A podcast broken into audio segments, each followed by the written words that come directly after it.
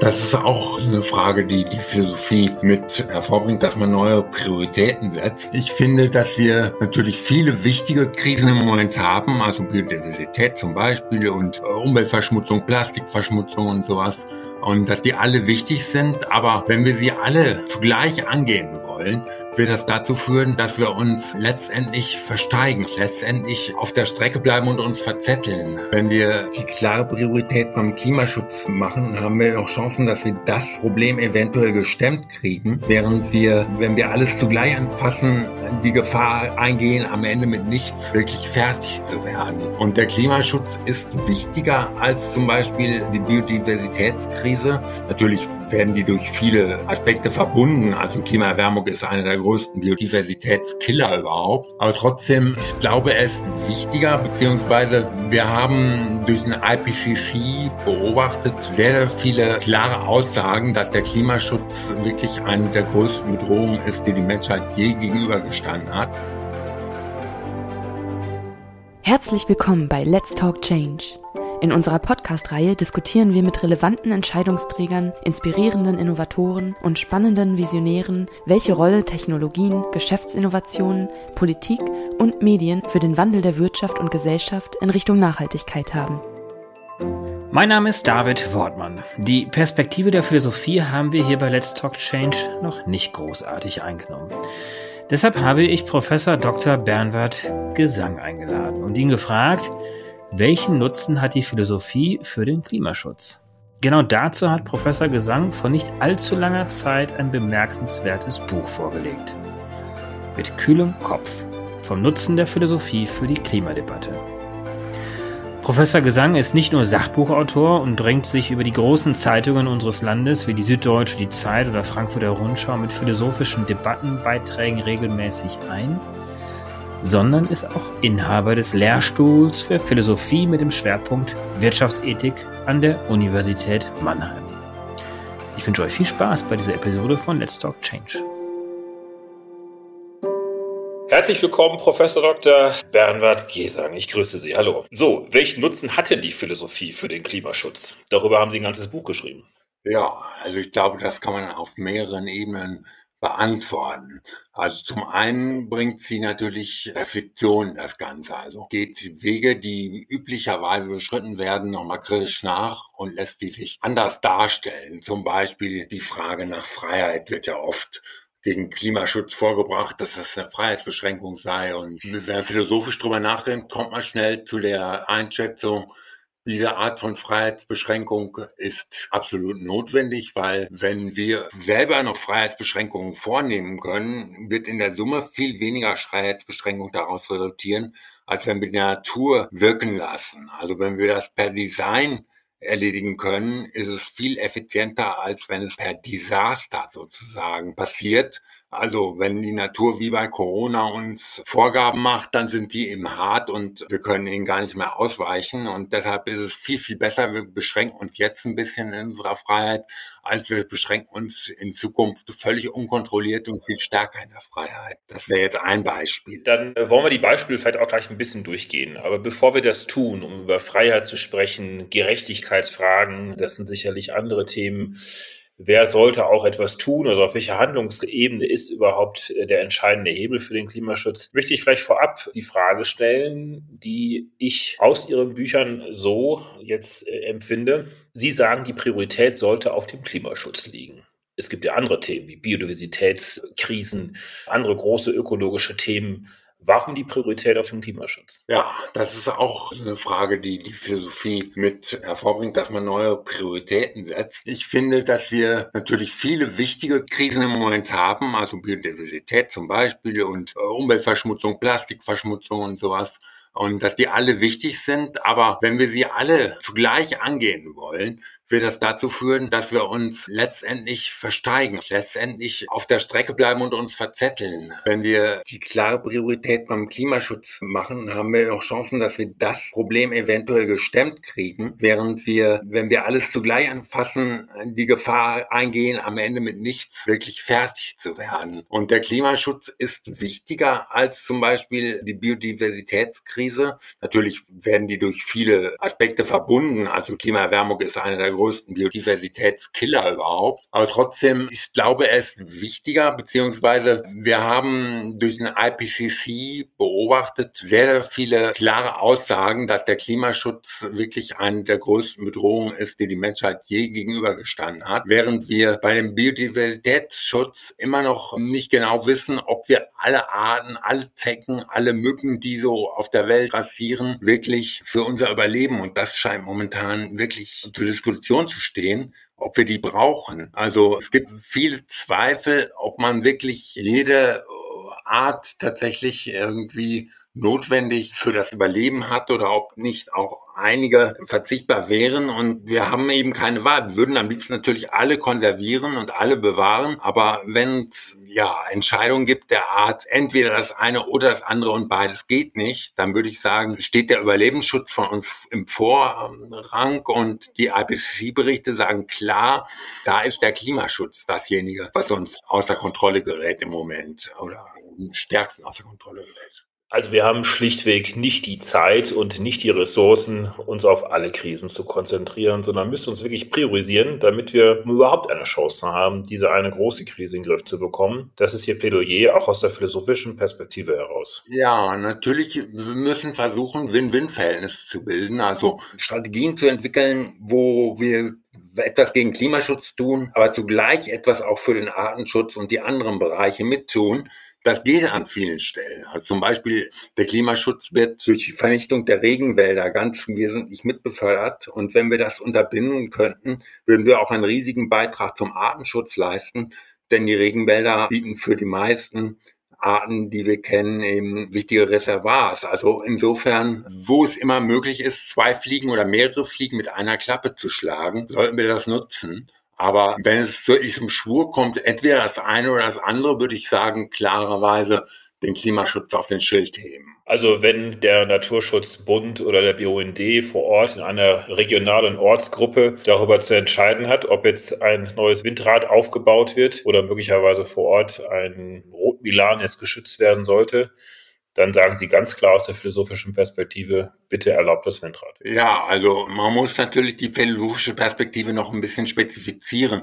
Ich vertrete in der Philosophie eine Position, die sich Utilitarismus schimpft und die versucht eben tatsächlich das größte Glück für die größte Zahl als ethischen Maßstab zu verwenden. Und aus dieser Perspektive würde ich sagen, ist ganz klar, die Chancen für den Rotmilliarden sind schlecht bestellt in dieser Konfrontation. Und auch die neuen Bestimmungen, die jetzt äh, zwischen Vogelschutz und Aufbauen von Windrädern vermitteln sollen, gehen ja jetzt mehr in diese Richtung. Wir haben tatsächlich natürlich das Problem, dass wir an Windrädern Vogelschlag in Anführungsstrichen haben, also den Verlust von Vögeln. Andererseits haben wir einen viel, viel höheren Vogelschlag an Gebäudefassaden und an Fenstern. Also man muss das alles in Relation sehen. Und in dieser Hinsicht würde ich also sagen, Klimaschutz hat Primat. Also tatsächlich auch bei diesem alten Streit Umweltschutz versus Klimaschutz muss man leider die saure Gurke essen und sagen, Klimaschutz hat Primat. Zwei zentrale Begriffe, die mir auch in Ihren Büchern aufgefallen sind, wenn es um die Klimadebatte und die philosophische Einordnung geht, ist auf der einen Seite der Begriff der sozialen Gerechtigkeit, auf der anderen Seite der Begriff der Freiheit. Das zieht sich ja auch durch alle politischen Debatten auch hindurch. Wie sozial gerecht kann ein Klimaschutz sein? Wie viele Freiheitsrechte müssen denn von wem eingeschränkt werden? Können Sie vielleicht da nochmal ganz kurz einordnen, welche Begriffe und welche Definitionen Sie hier verwenden. Was ist die Basis Ihrer philosophischen Betrachtungsweise, wenn Sie über soziale Gerechtigkeit und Freiheit sprechen? Ja, also mein Maßstab ist, wie ich vorhin schon mal ganz kurz angedeutet habe, tatsächlich, was ist die Lösung mit der es den Menschen hinterher am besten geht. Was ist die Perspektive, die das meiste Glück für die meisten Betroffenen herstellt? Und dahingegen muss man eben sagen, absoluter Primat von Freiheit oder sozialer Gerechtigkeit ist momentan ein Klimakiller. Ne? Also wenn ich mich klar dafür ausspreche, ich will keine Verbote, ich will keine Freiheitsbeschränkungen haben, dann laufe ich daraus hinaus, dass eben die Natur auf Dauer zurückschlägt und die Freiheit noch viel stärker beschränkt, als wir es bislang getan haben. Und ebenso mit der sozialen Gerechtigkeit. Es ist klar, dass Klimaschutz nur realisiert werden kann, wenn er sozial gerecht gestaltet wird. Und gerade bei der bisherigen Energiewende beim Erneuerbare Energiengesetz ist da einiges schiefgelaufen. Aber trotzdem muss man auch sagen, wenn man soziale Gerechtigkeit gegen Klimaschutz immer ausspielen will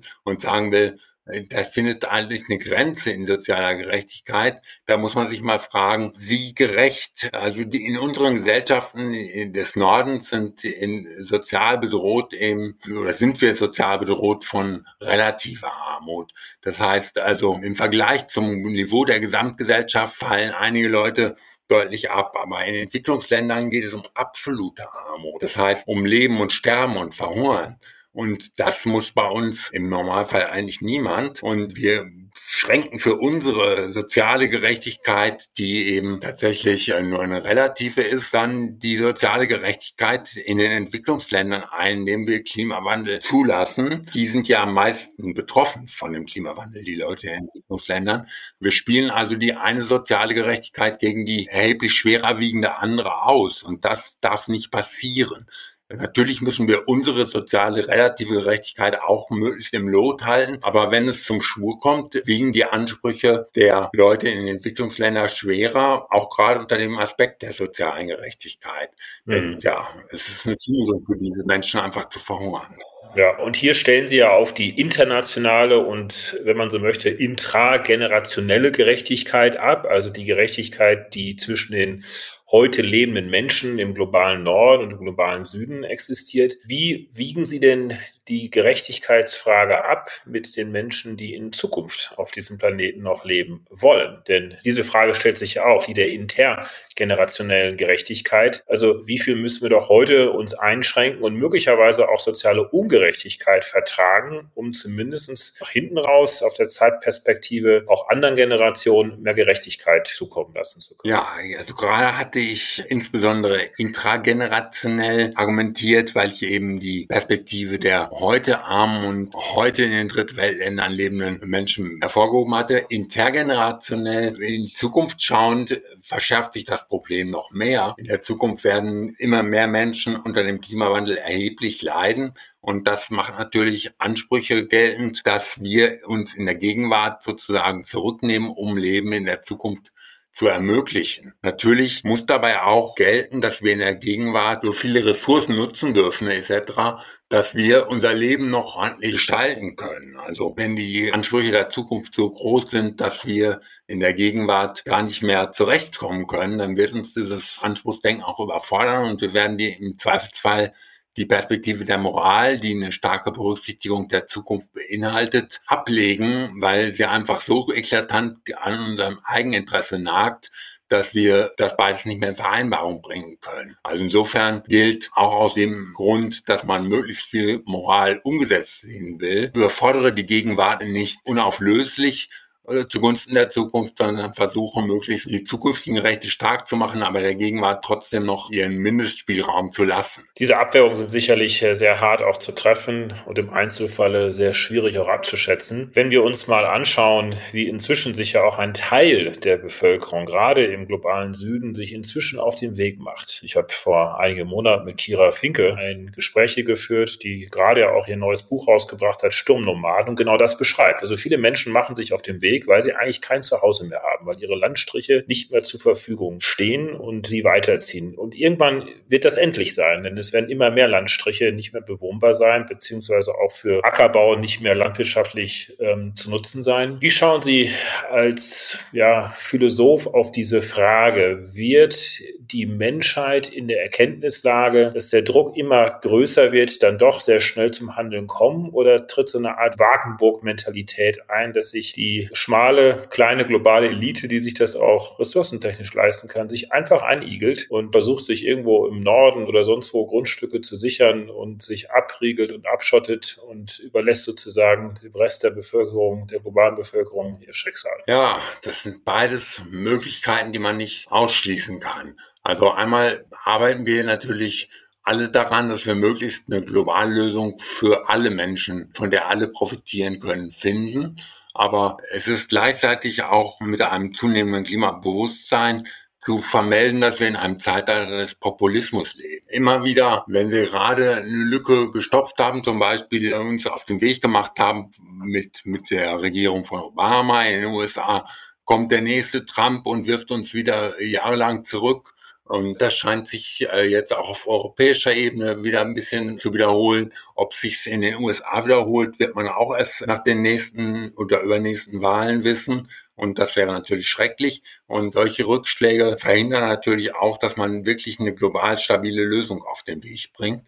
Und ich nehme an, dass Thinktanks und Kapital daran arbeiten werden, auch Lösungen für in Anführungsstrichen privilegierte Menschen zu ermöglichen, weil manche Leute eben erkennen, dass es anders schwierig wird und das Kapital haben, um das voranzutreiben.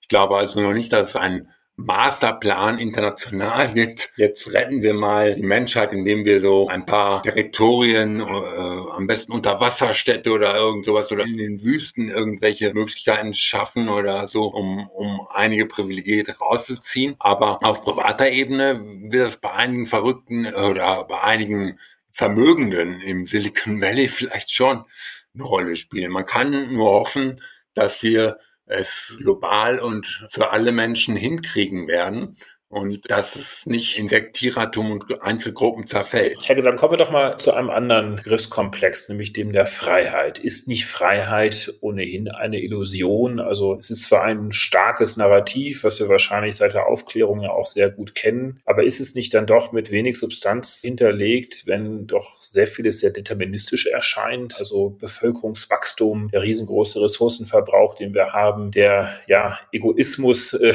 der Menschen, des Individuums, Individuums einzelner Gruppen und letztendlich unsere Fähigkeit, unsere Unfähigkeit, uns zu kontrollieren und auch zu mäßigen, um auch tatsächlich innerhalb planetarischer Grenzen leben zu können. Gibt es diese Freiheit überhaupt, von der wir mal sprechen? Ja, auf, auf äh, diese empathische Weise, wie sie meistens verteidigt wird, ist das in der Tat nicht anzusehen. Nehmen Sie mal das Beispiel der Sicherheitsgurte im Auto. Da war vorher eben, bevor die verpflichtend wurden, die Rede von einer riesigen Freiheitseinschränkung und es gab Amokläufe dagegen oder Sturm dagegen und dann sind sie eingeführt worden und heute spricht kaum noch jemand davon, dass es eine Freiheitsbeschränkung wäre.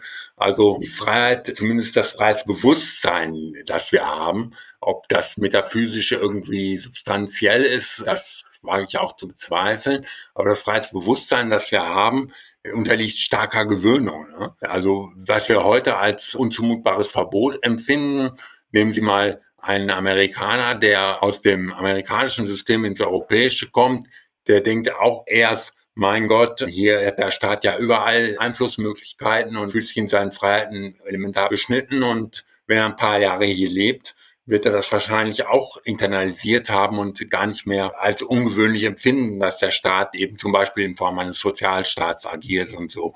Also da ist sehr viel Fassade und wird auch sehr viel als Monstranz vor sich hergetragen, was, äh, wenn man dann zum Beispiel den Zahn der Zeiten der Gewöhnung dranlegt, gar nicht mehr als heilig und golden erscheint. Da lassen sich wahrscheinlich auch Begriffe wie Freiheit auf der einen Seite und Egoismus auf der anderen Seite auch dann nicht immer so ganz leicht voneinander trennen. Also wenn ich an das Tempolimit beispielsweise denke, dann assoziieren das die einen, dass wir quasi mit der Einschränkung der Geschwindigkeit, damit auch eines geringeren Benzinverbrauchs, damit auch geringeren CO2-Ausstoß, schlussendlich ja auch die Freiheiten im Leben damit schütze und auch zukünftige Generationen.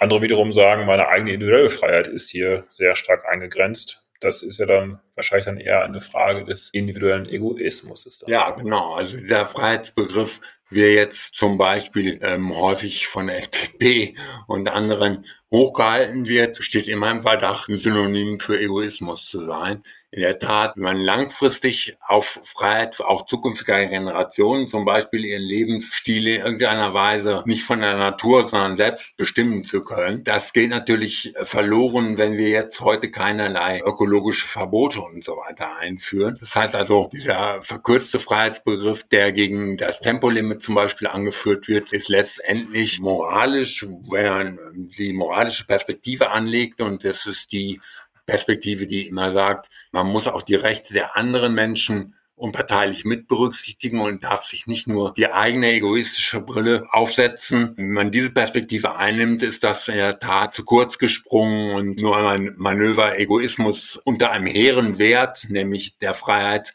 zu kaschieren. Hm. Sie als Utilitarist, ich glaube, als solcher haben Sie sicher bezeichnet, bemessen ja den Nutzen von Handlungen, also für das Glück ja nicht nur allein am individuellen Nutzen, also am individuellen Glück eines bestimmten Akteurs, sondern an dem Gesamtnutzen für alle von einer Handlung betroffenen Individuen. Ist dann so etwas wie eine Ökodiktatur, Verbotspolitik, Ordnungspolitik dann eigentlich in Wahrheit eine Investition in die Freiheit der Zukunft? Ja, das ist natürlich eine gute Frage. Einerseits könnte ich jetzt den Udaismus noch ein bisschen erläutern, aber ich glaube, das überlasse ich lieber der Fachliteratur. Ich will auch den Hörer nicht langweilen. Aber die Frage nach einer Ökodiktatur zum Wohle aller ist natürlich überall zu finden. Ich denke, einerseits, wenn man sich das ausmalt, es gibt eine Regierung, die tatsächlich die Interessen aller im Blick hat und die Ökokrise machtvoll bekämpft und so weiter, dann ist das natürlich erstmal eine positive Vorstellung. Aber wie würde es in der Realität laufen? In der Realität müsste also eine unwahrscheinliche Machtfülle gegeben sein einer Regierung, die die Macht hat, auch gegen breite Strömungen der Bevölkerung, die ja nicht unbedingt einsieht, mehrheitlich, ähm, dass sie, dass sie grün oder ökologisch politisch äh, geführt werden muss. Also es wählen ja auch heute zum Beispiel nicht 50 oder 60 oder 70 Prozent grün, sondern höchstens mal 20. Das heißt also, man müsste gegen erhebliche Widerstände der Bevölkerung Dinge durchsetzen. Und das würde dazu führen, dass man permanent die eigene Machtposition in Frage gestellt sehe als Regierung und durchsetzen müsste, was man als politisches Ziel eigentlich vorgeben will. Also man wäre im permanenten Machterhalt verstrickt und würde zu den eigentlichen Aufgaben einer Ökodiktatur wahrscheinlich gar nicht mehr kommen. Zudem ist natürlich fraglich, ob die Rechte des Individuums in einer Ökodiktatur noch angemessen beachtet werden. Da steht immer das Interesse des Kollektivs gegen das des Einzelnen. Und es gibt natürlich berechtigte Individualrechte, nicht nur die Verkürzung auf Egoismus, die wir gerade vorhin erörtert hatten, sondern es ist ja berechtigte ethische Fragestellung, wie weit die Interessen des Kollektivs nicht eingegrenzt gehören. Und übrigens auch als Utilitarist ist man oft der Meinung, gibt dem Kollektiv nicht überall Primat. Das führt zu Zuständen, die zum Beispiel in China und anderswo herrschen und die auch letztendlich nicht dazu dienen, das Glück der Allgemeinheit zu heben, sondern die letztendlich nur auf Repression und die Interessen von einigen wenigen Kadern und so weiter herauslaufen, die man fördert. Also die Umsetzung einer Ökodiktatur und das Wertfundament, dass man unbedingt das Kollektiv in allen Punkten bevorzugt, scheint mir bedenklich zu sein. Also wir werden alles versuchen, uns ohne zu schaffen. Ja, ich will auch nicht missverstanden werden mit dieser Frage. Ähm, das ist natürlich auch nicht so, wie ich jetzt selber denken würde. Trotzdem müssen wir festhalten, dass die Demokratie ja doch gewisse Systemfehler hat. Also es brechen sich ja Lobbyinteressen Bahn, die eine schnelle Energiewende aufhalten, die allzu ambitionierte Klimaschutzpolitik auch aufhalten wollen und uns schlussendlich davon abhalten, dass wir uns als Gesellschaft ja so organisieren und zwingen, dass wir innerhalb planetarischer Grenzen auch leben können. Wie können wir denn unsere politischen Institutionen und möglicherweise auch die Demokratie Demokratie als solche so reformieren, dass sie uns dann doch befähigt, dass wir uns ausreichend gut organisieren, innerhalb dieser planetarischen Grenzen leben zu können. Ja, ich plädiere also dafür, erstmal die Mängel der Demokratie auf den Tisch zu legen und ernst zu nehmen. Tatsächlich ist es ein System, das auf vier Jahre oder auf Wahlperioden, sagen wir besser, angelegt ist. Und Belohnung für Politiker ist es, wiedergewählt zu werden, also möglichst im Amt zu bleiben. Und die Belohnung wird alle vier Jahre ausgezahlt und Ökologiepolitik hat einen viel längeren Horizont. Da wird man erst in Jahrzehnten belohnt und die Wähler können also oder die Politiker können keinen Lohn für ökologisches Engagement in diesem Anreizsystem einfahren. Und das ist eine der Ursachen, warum wir eben sowas wie ein Short-Termism haben, ähm, sagt die Literatur dazu, also eine Orientierung an Kurzzeiteninteressen.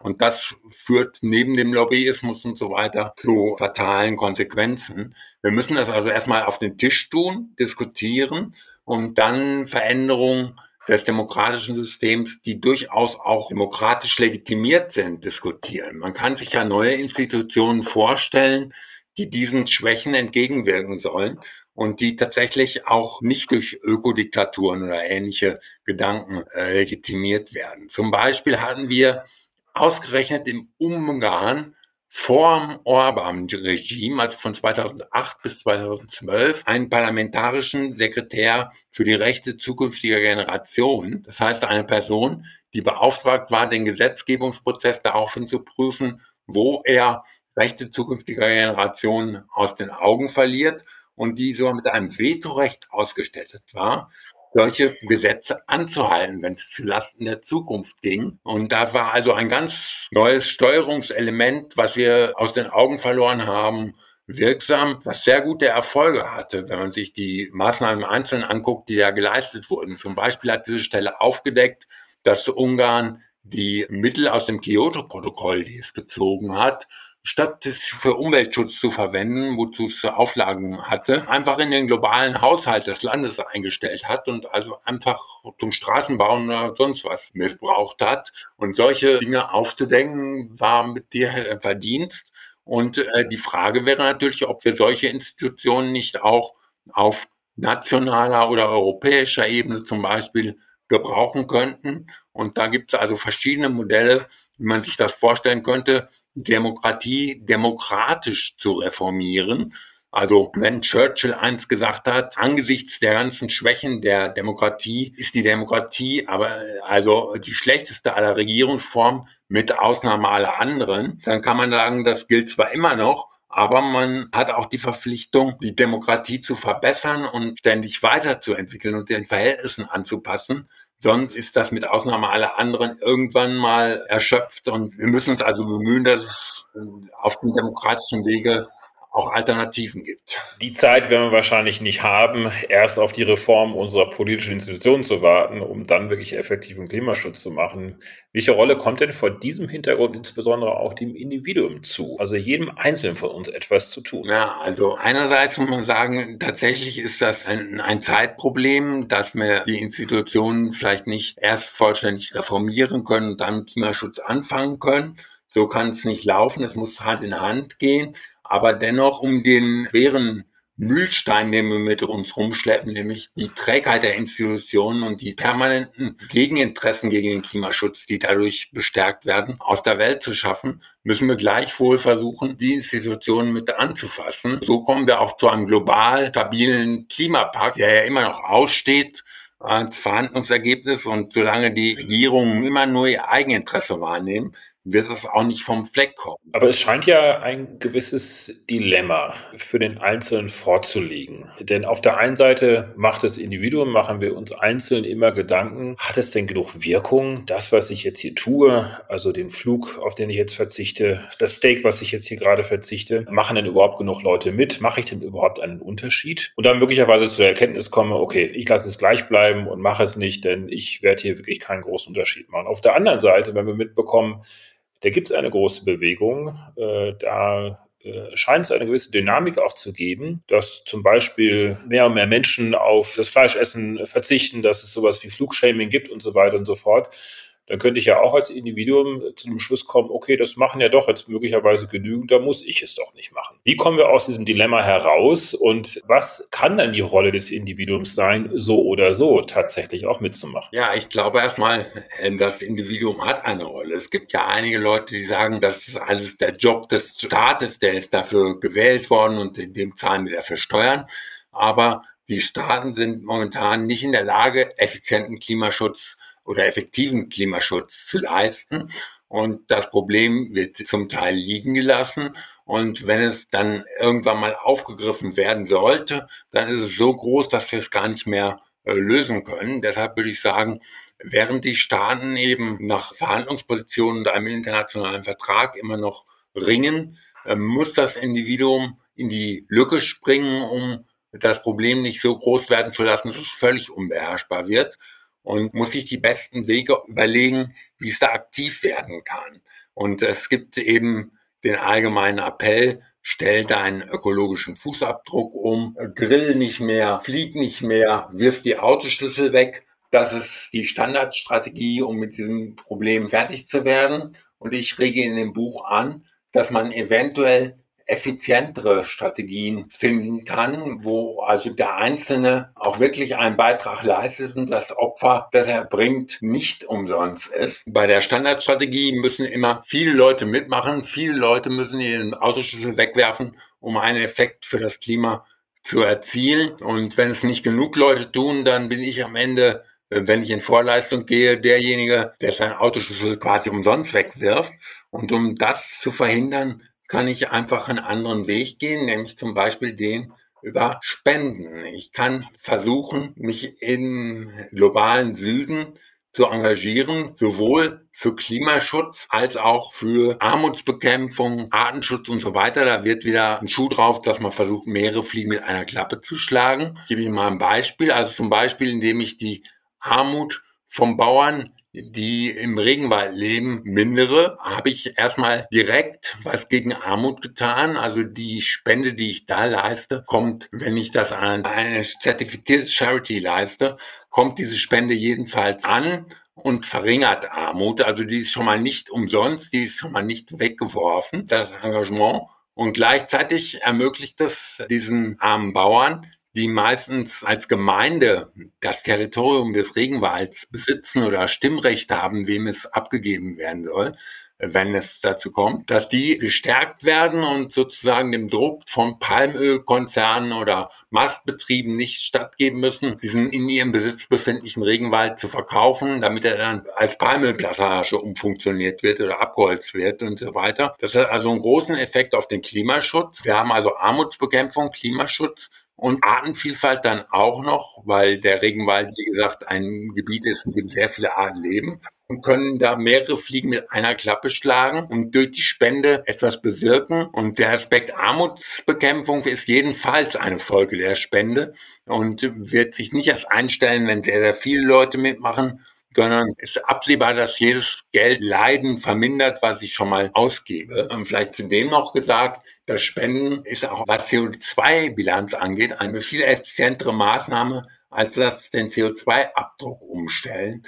Wenn Sie das mal in CO2-Rechner eingeben, Sie können durch ein Jahr Verzicht auf Fleisch eine Menge von 450 Kilogramm CO2 einsparen und dabei erhalten Sie 650 Euro, die Sie durch den Fleischverzicht gewinnen. Und wenn Sie dieselben 650 Euro für die dritte Welt einsetzen würden, erhalten Sie 28.300 Kilogramm CO2, also fast 50 mhm. mal mehr CO2-Vermeidung für dasselbe Geld. Also es ist effizienter, ähm, auf Spenden zu setzen. Und das spricht, glaube ich, auch dafür, diese Strategie zu bevorzugen. Also zusammengefasst, als Individuum ist es, geht es beim Klimaschutz dann doch weniger darum, selber eine reine Weste zu haben, sondern ob das eigene Tun, das kann jetzt Zeit, Geld, Ressourcen, Engagement sein, in die Dinge zu stecken, die dann einen möglichst großen Hebel haben. Wie schaut es denn bei den Unternehmen aus? Kommt den Unternehmen und anderen Akteuren, also einer anderen Ebene jetzt eine andere Rolle zu? Ja, also ich finde, Unternehmen stehen auch in der Pflicht, sich neben Maßnahmen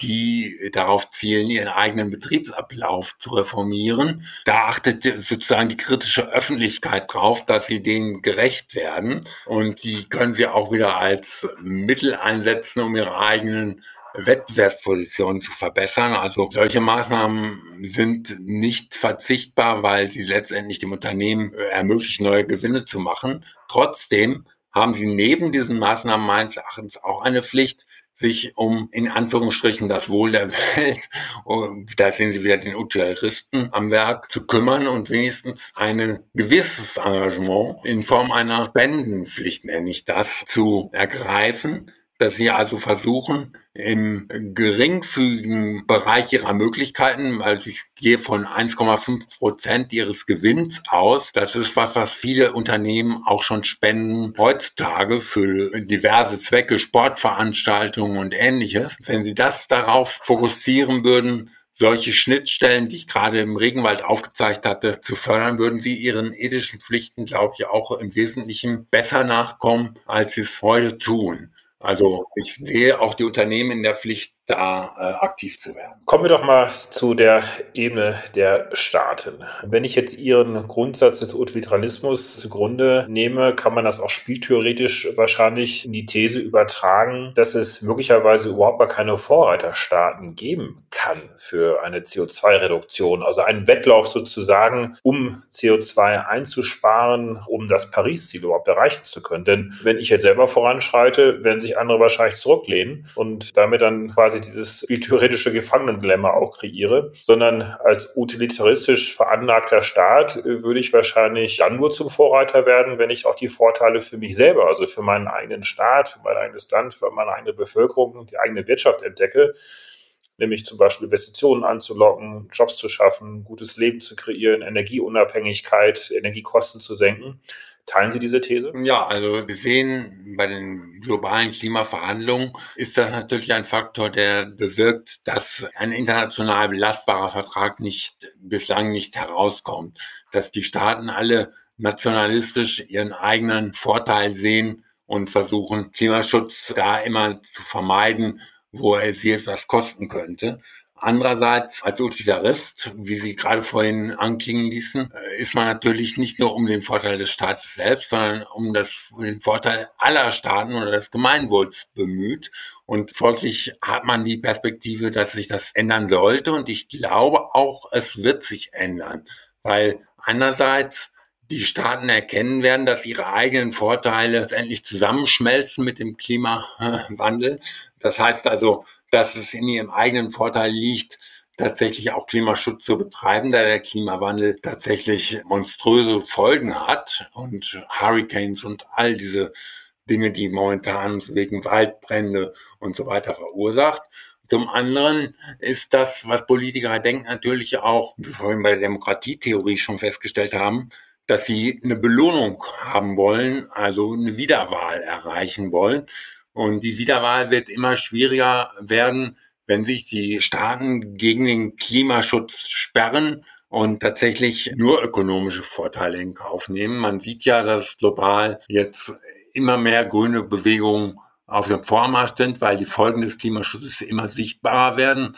Und irgendwann wird das für die Staaten auch Dimensionen werden, wo sie einfach nicht mehr sich verweigern können. Oder wie China jetzt zum Beispiel schon auf Emissionen von Schadstoffen in der Luft reagieren muss, weil die Bevölkerung einfach unzufrieden wird, dadurch, dass man in Peking lebend eine geringe Lebenserwartung hat, weil die Luft so schmutzig ist und so weiter. In solchen Dimensionen müssen die Politiker auch denken. Und deshalb wird der Erfolg, den sie sich bei Verhandlungen ausrechnen können, nicht nur monetär sein und nicht nur wirtschaftlich sein, sondern auch Wiederwahl und auch Klimaschutz. Und ich hoffe, dass das die Situation im Gefangenen-Dilemma verändern wird, wenn sozusagen die Auszahlungen in diesen Währungen Klimaschutz und Politik mehr hinzugerechnet werden. Was sagt denn der Philosoph Bernhard Gesang zu der Fragestellung? Auf der einen Seite, wenn wir jetzt als Menschheit an dieser Weggabelung wären, auf der einen Seite mehr oder weniger zurück zur Natur zu gehen, Postwachstum anzustreben. Mit Nico Pech hatte ich hier ja auch vor einigen Monaten ein Gespräch darüber geführt. Oder eben auf der anderen Seite die Entscheidung fällen zu können. Und darüber habe ich hier zum Beispiel auch mit Ralf Füchs gesprochen, mehr oder weniger die Flucht nach vorne zu machen. Also ein Green Deal über neue Technologien, über anderes Konsumverhalten, also im Prinzip über grünes Wachstum. Wie schaut denn der Philosoph Bernhard Gesang auf diese Fragestellung? Welchen Weg sollten wir einschlagen? Naja, beide Überlegungen haben erstmal viel für sich. Einmal Postwachstumsökonomie, die sagt eben, der Kapitalismus ist auf stetiges Wachstum angewiesen, sonst kollabiert der.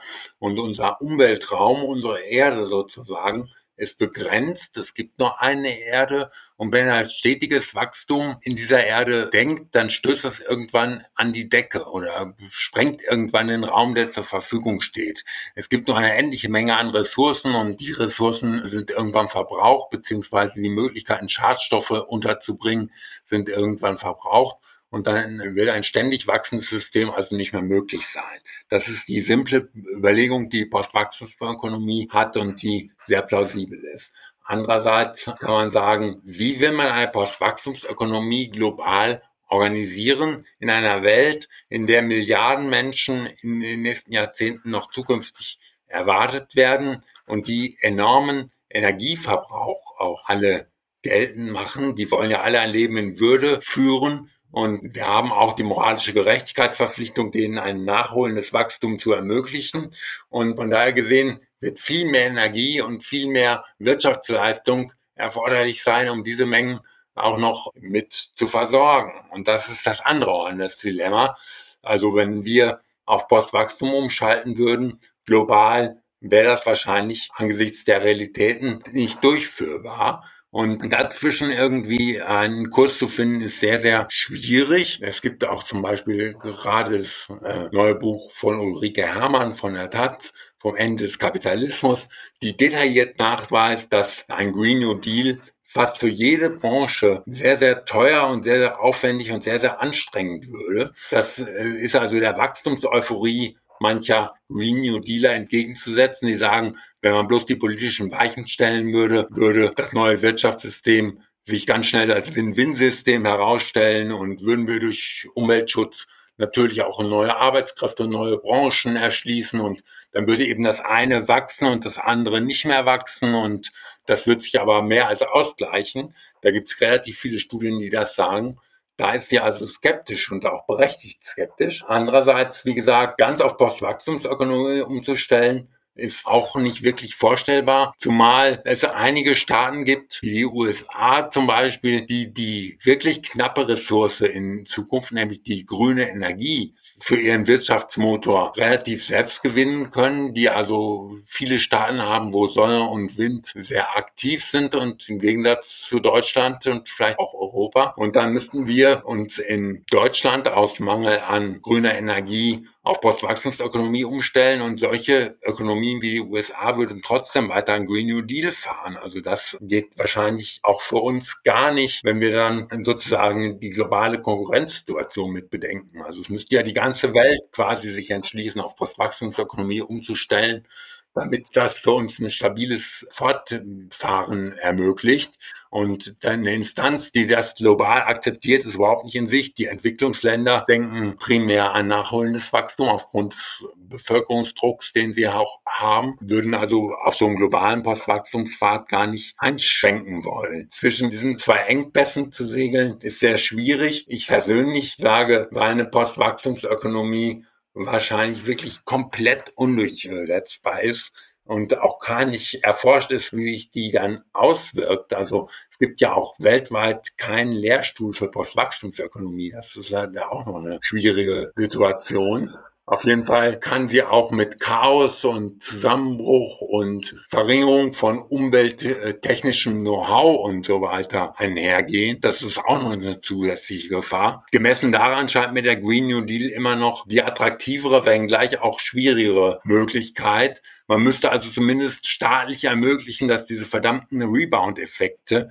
also die, dass immer wieder zwar die Effizienz pro Stück gesteigert wird, also dass es immer effizienter wird, ein Auto zu produzieren, aber deshalb werden auch immer mehr Leute solche Autos dann erwerben und die Gesamtflotte und der Gesamtverbrauch nimmt damit zu dass die einzelne Einheit pro Produkt effizienter wird. Das kann man mit intelligenten Steuermodellen, wie Ernst Ulrich vom Baltica zum Beispiel vorgeschlagen hat, abschöpfen. Und irgend sowas müsste man sich also denken, um einen Green New Deal überhaupt möglich zu machen, ihn also mit staatlichen und auch steuerlichen Mitteln zu mhm. flankieren.